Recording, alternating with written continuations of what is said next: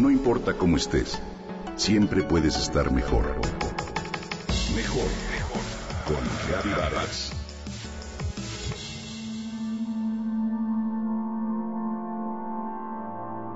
Violencia genera violencia. ¿Cómo sucede esto? Nuestro cerebro contiene una gran cantidad de neuronas espejo responsables de la empatía que sentimos los seres humanos.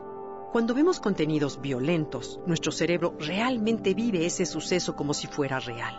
La frecuente exposición a estos contenidos apaga los sistemas de empatía para no sentir dolor y perder de vista las consecuencias de estos actos. Es decir, nos desensibilizamos. El área de nuestro cerebro que procesa las emociones no es la misma que el que las regula. Los niños y adolescentes encuentran mayor dificultad para controlar las emociones que producen. Requieren para ello de cierta madurez y educación de la afectividad, la cual se forma con la orientación de sus papás en la escuela y en su propio desarrollo. Como padres de familia y maestros, creo que es nuestra labor estar cerca de ellos, cuidarlos, orientarlos y protegerlos. Los niños y adolescentes no cuentan con la madurez para enfrentar por sí solos la inmensidad de contenidos a los que están expuestos cuando ven la televisión, juegan videojuegos o navegan en Internet.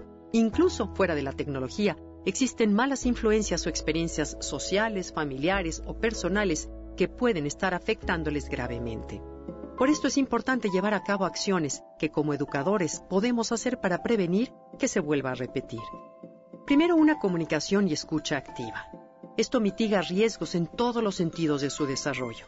Pregúntales, por ejemplo, sobre lo que hacen en sus redes, en sus tiempos libres, lo que sucede en la escuela y en todas las actividades que realizan. Y si algo no te parece, no lo regañes. Solo explícale y oriéntalo a conocer las consecuencias de sus actos. Después, los aparatos deben ser utilizados siempre y cuando se encuentren en áreas comunes. De preferencia, no en sus cuartos ni mientras están solos, principalmente los niños. Después debemos estar al pendiente de lo que ven y hacen dentro y fuera de Internet sin asfixiarles. Esto haciéndoles sentir que confiamos en ellos. Un sano balance abrirá el diálogo en caso de que tengan alguna inquietud y evitará que tu hijo haga lo posible por encontrar espacios de privacidad que puedan ponerlo en riesgo. Después es importante controlar el tiempo de uso de cada uno de sus dispositivos. Los videojuegos, internet o chat se deben dejar de utilizar por lo menos una hora antes de dormir, de acuerdo a los expertos. Esto evitará el insomnio digital y las alteraciones del sueño. Estar al pendiente de cambios en su conducta es importante. Por ejemplo, si lo notas introvertido repentinamente, si tiene pérdida de relaciones sociales, mayor agresividad, intolerancia, alteraciones de sueño o cambios en su alimentación, entre otros.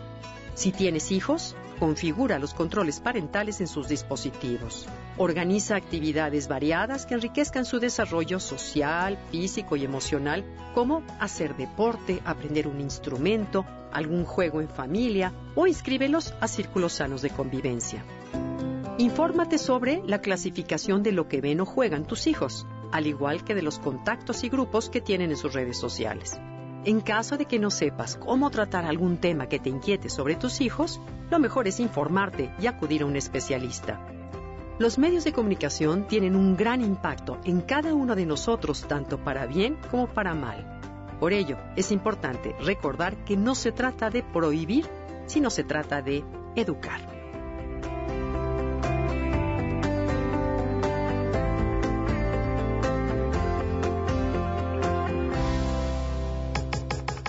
Comenta y comparte a través de Twitter. Gaby-Vargas. No importa cómo estés, siempre puedes estar mejor. Mejor, mejor. Con Gaby Vargas.